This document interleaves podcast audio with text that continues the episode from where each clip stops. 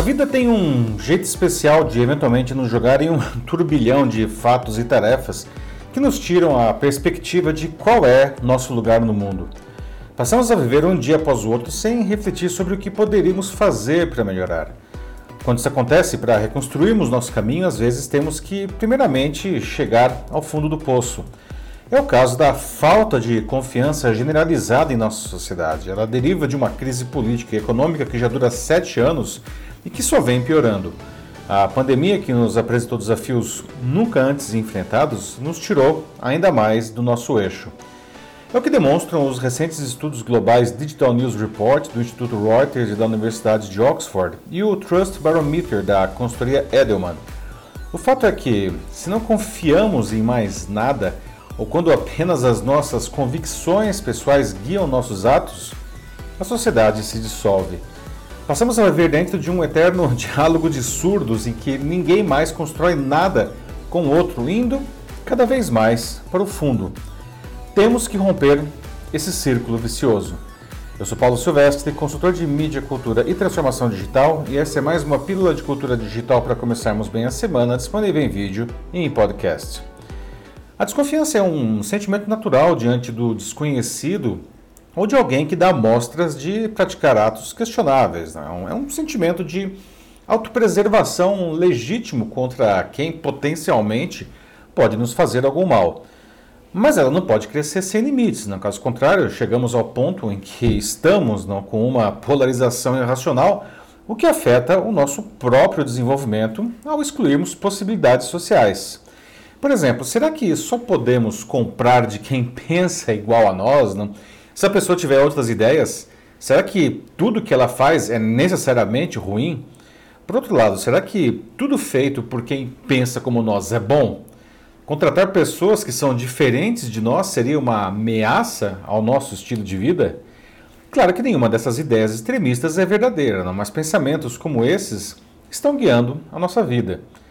As pessoas acreditam no que elas quiserem, no que lhes for mais conveniente. Sempre foi assim, mas algo mudou em nossos cérebros há alguns anos com o apoio das redes sociais.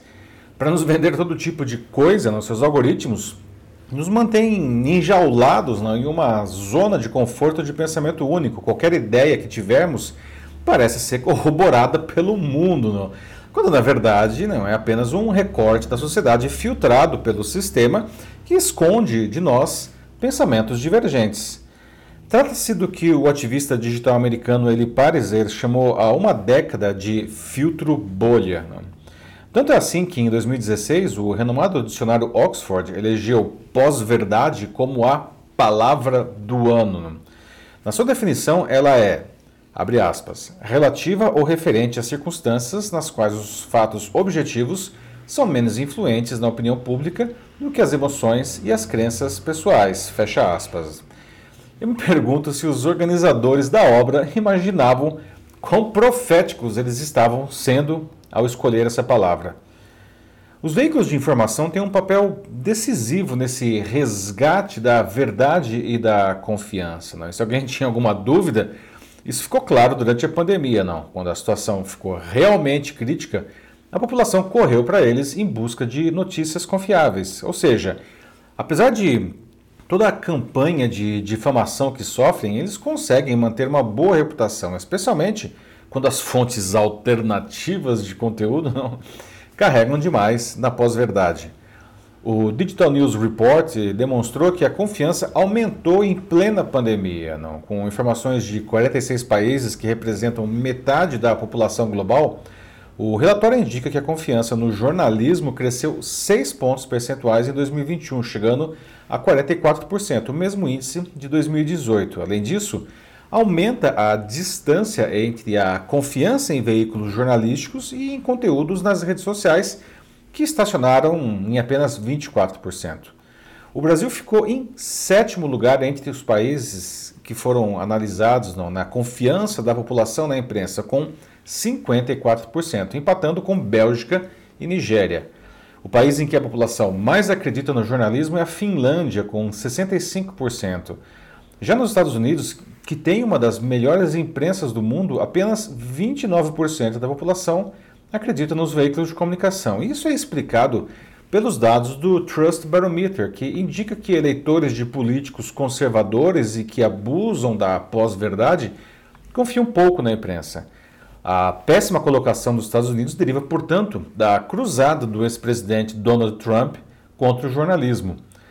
Pela metodologia desse relatório, a confiança global na imprensa chegou nesse ano a 51%, 2% a mais que em 2020. No Brasil, a confiança é de 48%, 4 a mais que no ano anterior.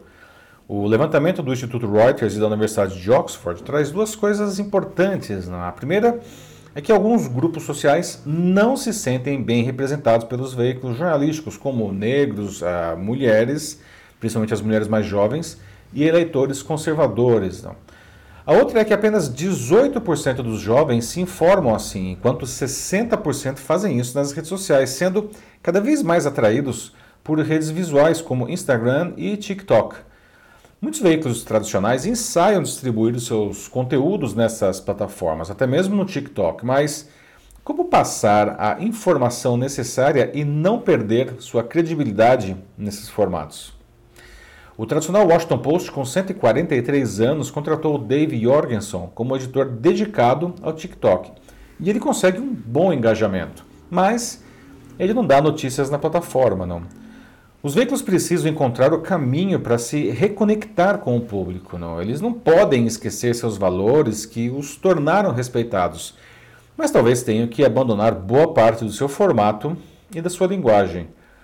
O jornalismo só é viável se estiver representando o público. Caso contrário, a pós-verdade de políticos mequetrefes manipulará ainda mais as massas, não, destruindo a confiança das pessoas todas as instituições, o que a médio prazo colocará em risco a própria existência da democracia.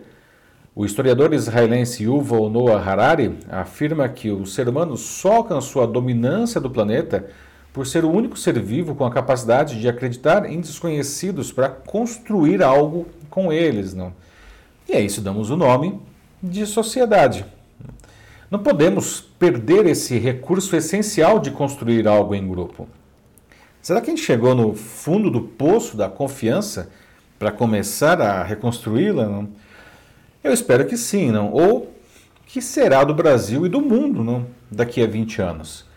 Os que hoje são jovens precisam aprender o valor do bom jornalismo, tornando-se melhores cidadãos. Já os veículos de informação precisam reassumir o seu protagonismo. E para isso devem lembrar para quem trabalham, que é o público, né? e não seus acionistas, nem os anunciantes e muito menos os grupos de poder. Né? Como disse certa vez o jornalista e artista Milor Fernandes, jornalismo é oposição, o resto é armazém de secos e molhados. Quanto a nós, todos nós, temos que reaprender a confiar no outro, mesmo em quem pensa diferentemente de nós. Só assim tiraremos a nossa sociedade desse atoleiro em que está metida. É isso aí, meus amigos. Me conta uma coisa, em quem você confia? Mais que isso, seu público, seus clientes confiam em você?